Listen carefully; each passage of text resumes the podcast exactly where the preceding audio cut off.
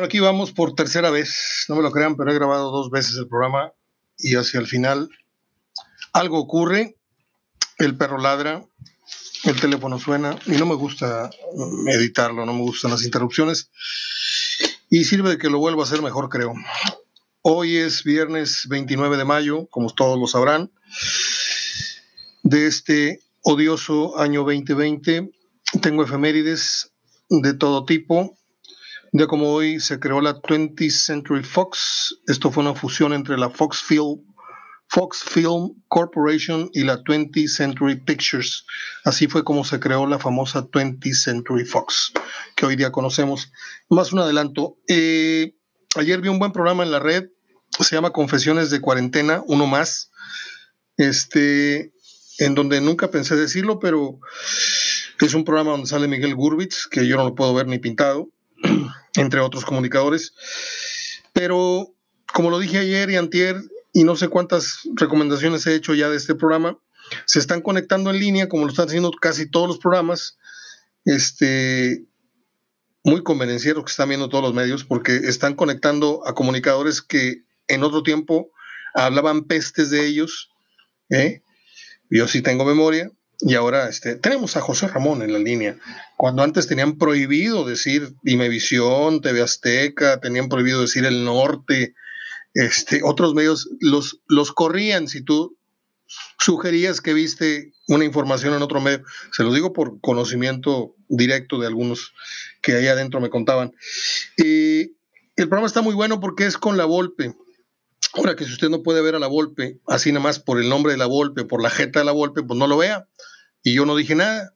Pero si hay otros que me están escuchando que quieran entender un poquito más eh, y aprender un poquito más de fútbol, la charla dura 1.25, una hora con 25 minutos. Y la Volpe viene explayándose, viene hablando de, de la línea de 3, de la línea de 5, de cómo los mundiales fueron modificando sus formaciones. A mí me parece interesante, ¿sí? Sin rendirle homenaje ni hacerle un monumento. Yo nada más les digo que la charla es interesante para el que quiera oír una buena plática de fútbol. Punto. No le estoy besando nada a nadie, ¿ok? Para que luego no me digan a mí. Y si fuera La Puente, igual digo, vean el programa La Puente está muy bueno, o si fuera uno de, de Lojitos Mesa o del Flaco Ten, si yo encuentro algo que creo que a ustedes les puede resultar interesante, yo aquí se los comento. Si usted lo ve y dice, Mario, a mí no me gustó, bueno, perdón, me equivoqué, pero de entrada les digo que Confesiones de Cuarentena lo voy a publicar en cosa de una hora más, este, para que si usted está en el, en el blog HDF de Facebook, lo vea, y si no, se lo agrego hoy viernes, cosa que no hice ayer, le voy a agregar cuatro programas, los cuatro este, programas que le debo a la gente de eh, el reporte HDF por Facebook. Eh, bueno, ya palomeamos ese tema y pasamos al, Ah, bueno, la salud de Galindo. El reporte Galindo, como yo le llamo ahora, es que él sigue en coma inducido, no estará por 72 horas. Se espera que la, la cirugía, la operación que le hicieron, eh, que duró alrededor de cuatro horas, como dije ayer, eh, haya resultado favorable que el señor este Alejandro, el doctor Alejandro Fonseca, haya tenido la tingencia de haberlo intervenido bien y que estas 72 horas que habremos de esperar, algunos de esperar y orar por la salud de el gran maestro Galindo, pues eh, nos eh, resulten favorables y que pronto estemos hablando de una lenta y segura recuperación del que fuera un gran, gran mediocampista mexicano, Benjamín Galindo Marentes. bueno, pues antes de pasar con la nota del día, yo tenía que hablarles de Galindo para decirles que todo sigue igual. Esperemos que bien. Ya lo dije. Y la nota del día tiene que ver con el Cruz Azul, tiene que ver con los Álvarez, tiene que ver con un escándalo de dinero, mil cien millones de pesos eh, Hacienda encuentra un desvío por ahí este, y les congelan las cuentas a los Álvarez, creo que también al señor Garcés. Y yo les voy a decir algo. Este cuento ya me lo sé desde hace mucho tiempo. Ahí viene el lobo, ahí viene el lobo y nunca llegó el lobo. ¿Sí? Ha habido varios amagues, varias ocasiones en que se presiente que la ley, la justicia le va a caer al Cruz Azul con una buena auditoría, con una buena... Y por alguna razón, este, de pronto todo se apaga. Mire, anoche estaba viendo una serie muy delicada, es muy, muy serio el tema. Este, es de Jeffrey Epstein, se llama The, The Filthy Rich, asquerosamente rico.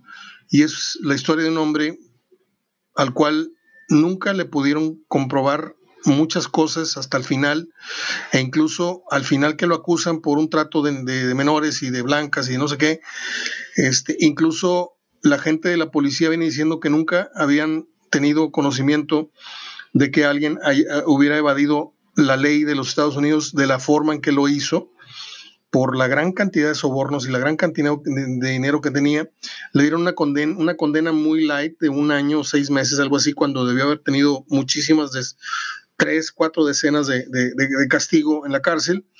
Y está muy interesante porque viene embarrado el señor Trump, ¿eh? y viene embarrado Bill Clinton. Eran amigotes de, de Jeffrey Epstein, que creo que acaba de morir hace poco. Eh, ¿A dónde voy con esta asociación tan rara de ideas? a que el dinero allá y acá y acullá, el dinero a veces compra compra el perdón, a veces compra el silencio, a veces compra este o atenúa eh, condenas o ablanda jueces o corrompe abogados. O sea, el dinero es don dinero, poderoso caballero, don dinero, dicen. Y creo que Cruz Azul ha apagado muchos fuegos, periodísticamente hablando, ha callado muchas voces y legalmente yo creo que también ha soltado por ahí, por allá, cantidades, cañonazos fuertes de dinero para que muchas veces el tema no siga encabezando los titulares de los noticieros y los diarios escritos y, electrónicos en papel, escritos en papel. Yo creo que si esta vez es la vez, van a ir a dar al bote. Y como se dice por ahí, yo no estaría muy, muy seguro de que la federación se atreviese a, desafiliar eh, como dice por ahí el artículo 66, en su inciso D, el dueño y o los directivos del club eh, que incurran en actos delictivos o de dudosa reputación a juicio del comité ejecutivo serán causales para la pérdida de la afiliación. Eh, yo espero tener ojos, digo, no le deseo eso al Cruz Azul, ¿eh? porque ojo que estamos hablando de uno de los verdaderos cuatro grandes del fútbol mexicano, ¿sí? no por su actualidad, sino por la gran historia, por los grandes jugadores, por los logros que tuvo en los, en los 70 que nadie los ha repetido, ni creo que los vuelva a repetir. Qué campeonato en torno largo, otros dos campeonatos hacia el final de la década, en fin no, es que Chivas que quedó campeón, no sé qué, pues sí, pero andaban las víboras paradas en ese tiempo. A nosotros nos tocó ver el tipo de fútbol que hicieron en aquella vez, que seguramente fue legal y fue, fue ahí están los trofeos, ahí está, pero hablamos de la historia moderna del fútbol mexicano, ¿sí? Y ahí Cruz Azul lleva mano en muchos sentidos. Yo no me imagino a este señor que parece una botarga gigante, que es este, parece una botarga del doctor Simil, el señor Bonilla, eh, desafiliando al Cruz Azul. Digo, jamás va a ser decisión suya, ya lo sabemos. Él tiene un montón de hilos que lo mueven. Eh, pero usted se imagina el fútbol mexicano desafiliando al Cruz Azul? Yo no. Digo, si al Veracruz le dieron cuantas largas hasta que no lo terminaron de correr, por ahí ha habido, sí, como Veracruz, como el Querétaro, como no sé quién más, algún otro equipo que se me venga a la mente, eh, sí ha habido, pero ah, se ha sabido que han sido equipos a los cuales ya estaban de rodillas nada más de cortarle la cabeza. Cruz Azul es un atentado muy fuerte contra la imagen y contra la economía de, la liga. ¿eh?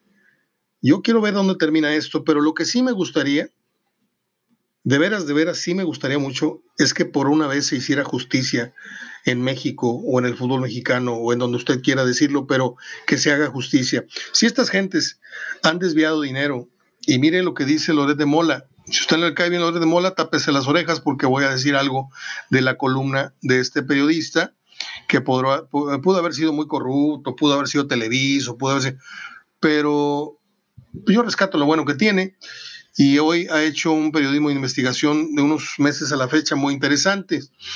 195 millones en la conexión Cruz Azul Peña Nieto. La unidad, la unidad de inteligencia financiera divulgó anoche que congeló las cuentas del dueño de Cruz Azul, Guillermo Billy Álvarez, su hermano y su socio, por sospechas de lavado de dinero. Lavado de dinero. El asunto no queda en el equipo de fútbol. Fuentes de primer nivel en el gobierno federal actualmente le confirman a Loret de Mola que la unidad de inteligencia financiera, UIF, sigue la pista de 195 millones de pesos que durante el sexenio pasado, a través de un despacho de abogados, habrían sido transferidos desde Cruz Azul hasta quien se desempeñaba como consejero jurídico del presidente Enrique Peña Nieto, de nombre Humberto Castillejos. Que en gloria esté. La historia tiene mucha tela. Déjame ver si puedo seguir leyendo la columna. El 13 de diciembre del año pasado publiqué, dice Lore de Mola, en esta columna, se abren comillas, una investigación en poder de las autoridades mexicanas que se ha realizado también en colaboración con Estados Unidos ha detectado una asombrosa fortuna en manos del presidente del equipo de Cruz Azul, Guillermo Billy Álvarez, de 5.600 millones de pesos entre los años 2011 y 2018. Documentos estadounidenses exhibirán que es, eh, sí, exhibirán que es propietario de más de 10 residencias de lujo y numerosos desarrollos inmobiliarios en Florida, Nevada, Colorado y Oklahoma. La reacción de Billy Álvarez fue furibunda. Estoy leyendo como noticierista chafo. La reacción de Billy Álvarez fue furibunda. En entrevistas de prensa dijo que la información era falsa, anunció que me demandaría a Lore de Mola, no a mí, y lo hizo. En esas andaba la cosa cuando la pandemia se vino y se congeló el desarrollo de este caso. Medio año después se confirma oficialmente lo que él, Lore de Mola, ya había publicado desde diciembre, que el dueño de Cruz Azul negó en su momento. Hay, sí, hubo una investigación oficial en su contra que ya derivó en que le congelaran las cuentas esta dependencia, la UIF, Unidad de Inteligencia Financiera, que comanda Santiago Nieto. Punto y seguido, a Billy Álvarez, a su hermano José Alfredo y a su socio Víctor Manuel Garcés Rojo por el presunto delito de operaciones con recursos de procedencia ilícita, se dio, según se dio a conocer en varios medios de comunicación. Esta acción de la UIF tiene, Unidad de Inteligencia Financiera, tiene dos aristas interesantísimas, dice Lore de Mola, que impactan a dos administraciones federales, la de Peña Nieto y la de López Obrador. Ahí ya le pise un callo a un radio escucha, que no le gusta que le toquen al presidente. Eh, siga leyendo usted la columna en HDF y si no, se la adjunto en el reporte HDF, para que se queden picados, ¿no? O búsquela, está en Universal, en el diario Universal en línea. Así es de que esa es la comidilla del día, mis niños. ¿Se hará o no se hará justicia? ¿Se llegará o no se llegará al fondo de las cosas? O como siempre, el dinero, el cochino, dinero, bendito dinero en otros casos, callará muchas bocas y en ciertos casos ha matado a muchos periodistas, espero que no sea el caso, pero este, qué triste, ¿no? Qué triste que un señor que hizo tanto hereda a su hijo los bártulos de una cooperativa, de un equipo de fútbol, y miren lo que, en lo que está terminando, en ser un tipo investigado, señalado, acusado de momento por un desvío, por lavado de dinero, en fin. Es eh, gravísimo esto, ¿eh? gravísimo. Yo creo que de las broncas anteriores en que sí, que tú te robaste, y que el otro, y que Garcés, y que yo soy presidente, que no tú. Esto, es, aquello era Disneylandia comparado con esto. ¿eh? Yo creo que la Federación Mexicana de Fútbol está metida en una de sus peores tómbolas, en una de sus mejores este, novelas de terror, porque el, escándalo de los Lobos WAP que no se ha aclarado, este, lo de Veracruz, que jugó sin tener derecho y luego lo dejaron jugar y quedó debiendo mucho dinero, y ahí está todo el mundo reclamando el dinero que le deben a la federación y la federación diciendo, esa no es mi bronca, es bronca del Veracruz. Tantas y tantas cosas que tiene que aclarar el fútbol mexicano y para colmo, uno de tus insignias, uno de tus equipos es, estandartes está no metido en una polémica, está metido en una bronca de las más desagradables. Y si se sometiera, como tiene que ser, pero no va a ser, eh, a rigurosa ley o a los códigos de la federación, como ya les dije, pues tendrían que irse de patitas a la calle, como lo dice por ahí el artículo que ya le leí, que es el 66, que tiene varias, varias este, razones, eh, varias causales para la pérdida de la afiliación. Una es incumplimiento de las obligaciones financieras para con la Federación Mexicana de Fútbol o sus afiliados, violar grave o reiteradamente el estatuto social, el código de ética, los reglamentos, las directrices o las decisiones de la FIFA, con CACAF y o la propia Federación Mexicana de Fútbol. E inciso C, cometer alguna falta grave a juicio del comité ejecutivo. Esa está muy, muy buena porque si a ellos les parece grave, te cortan la cabeza. Y si es algo grave que a ellos no les conviene que sea grave, se hacen de la vista gorda. Así ha pasado. El inciso D, que es precisamente el que le, le tiene que, que, aplicar, si hubiera mano dura, en serio, le tendrían que aplicar esto a Cruz Azul, el dueño y o los directivos del club que incurran en actos delictivos o de dudosa reputación. Y más claro ni el agua, Cruz Azul ha incurrido con este desvío a actos delictivos o de, delictivos o de dudosa reputación. Eh, inciso E, equipo que altere documentos oficiales presentados ante la Federación Mexicana de Fútbol para proceder a su registro, como lo hizo Borja, que debe haber sido motivo de desafiliación. Entonces, ¿eh? inciso, no le muevas, Mario, porque se enojan los tigres. Inciso F, bueno, ya, ya, ya, ahondamos demasiado en, temas jurídicos y a mí no me, no me, no me piache la Liga de España regresa el 11 de junio. Gatel dice que estamos en máximo riesgo como país y lo más chistoso es que en medio del máximo riesgo es cuando nos van a dar banderazo para salirnos a la calle. ¿Cómo no? Ese es el México en el que vivimos. Eh, ¿Qué más les puedo decir? Que todo está vuelto para arriba, patas para arriba, todo, todo, todo, todo. El clima, la, salubridad, eh, los valores, el fútbol, la sociedad, eh, las familias, la violencia en ascenso, las mujeres que se las matan, eh, la señora que avienta un niño a un canal porque tiene síndrome de Down. O sea, para donde voltees, esto es un manicomio es un manicomio, perdón que lo diga, y puedo hablarles del amanecer tan bonito que tuvimos o de las flores que le, salieron a mi mamá en las, macetas el día de ayer. Les puedo hablar de cosas bonitas, pero es abrumadora la cantidad de noticias desagradables que tenemos a nuestro alrededor. ¿sí? Yo no sé qué está pasando, en serio, no sé qué está pasando, si esto es eh, los cortos, como ya dije, de, algo muy desagradable que viene en camino, o si esta es la nueva realidad de, del mundo, o, pero yo creo que tenemos que hacer algo. Tenemos que hacer algo para frenar poco a poquito esto que está pasando. Sí, tenemos que sentarnos en la sala con los hijos, con la familia, decir, a ver, y luego después de ese cónclave, hacer un cónclave familiar y luego hacer un cónclave de vecinos y tratar de normalizar la situación otra vez, porque nos estamos contaminando no nada más del coronavirus, de otro tipo de histerias, de otro tipo de, de locuras.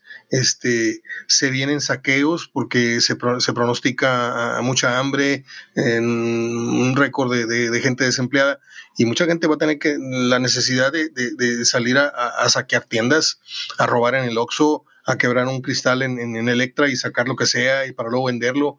Este, todo eso está pronosticado y todo eso se ha ido cumpliendo con el tiempo. ¿eh? Este, hoy la gente está más preocupada por si le alcanza para el 24, que la cheve, que esto, que el otro. Yo creo que no estamos realmente sabiendo, eh, estamos parados sobre un gran pedazo de, hielo y estamos ahí flotando, pero ese pedazo se nos va a derretir y de repente vamos a caer y nos va a caer realmente el chahuizle y vamos a, ver que estamos en, en, un punto de congelación en donde nos vamos a, a paralizar todos por, por esto que nos está paralizando, que es la inacción, la inactividad, la falta de conciencia, la falta de solidaridad, la falta de valores, la falta de respeto, la falta de, de moral. Todo eso ya está empezando así como lava, escurrir, escurrir. Y yo lo veo, ¿eh? Lo veo en publicaciones, lo veo en muros de gente que antes era muy correcta y ahora la veo pues diciendo pues me vale madre, si el otro publicó esto, yo también publico esto, esto otro. Yo por ahí publiqué un meme, este, te lo lavas, ahora ya no es insulto, ahora es este, una orden muy seria. Yo espero no haber ofendido a nadie porque no dice ninguna palabrota, pero yo sí he visto en muros cómo hay gente que dice, ya total, hombre, déjame subo al carrito del mame y yo también voy a publicar peladez y media. Ahí te das cuenta de que algo está pasando, nos estamos relajando, nos estamos eh, contaminando. Dice por ahí, en uno de los libros que tengo, dice George Christopher Lichtenberg, es un científico y escritor alemán, escribió algo muy, muy bonito. Tengo un libro que, que, que, es el compendio de varios pensadores y varias frases, para que no vaya usted a pensar que son muy culto. Este, dice, toda felicidad comienza con su anticipación. Esperarla es parte de la dicha. Es lo único que nos mantiene más o menos cuerdos ahorita. ¿eh? El, el pensar que esto tiene un punto final y que volvemos a la felicidad que hoy sabemos que era mucha. Cuando nos sentíamos infelices, no, ahorita es cuando nos sentimos realmente lejos de la felicidad aquella que teníamos cuando todo era más o menos normal. ¿Sí?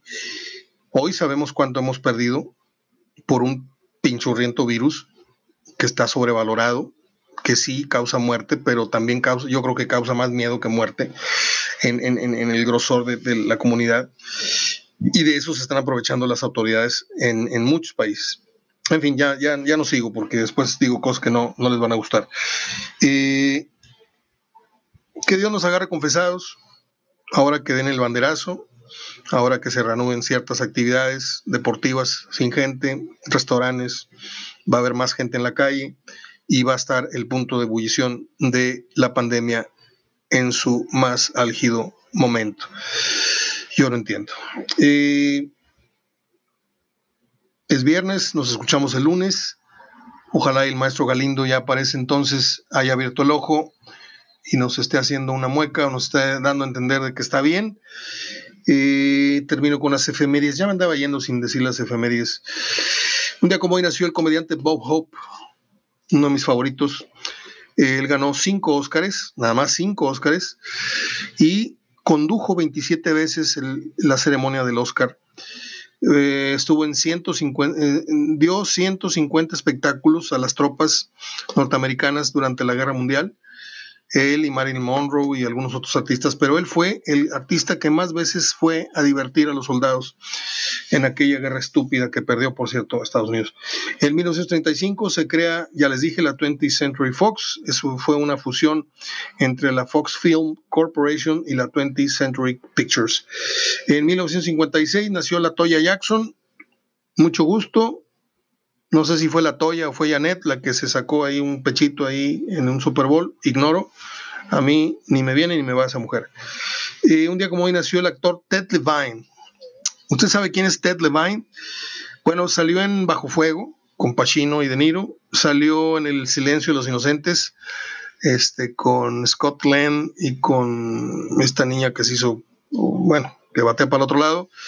Eh, era el que tenía era aquel transexual que tenía un perrito y, que tenía un rehén en un pozo, el malito de la historia del silencio y los inocentes, eh, Jodie Foster, eh, ese era eh, Ted Levine. Y en Fuego contra Fuego es Wayne Grove, es aquel, soplón que les da una pista a los policías para dar con, con, con Pacino y con, más bien para dar con la banda de De, de Niro.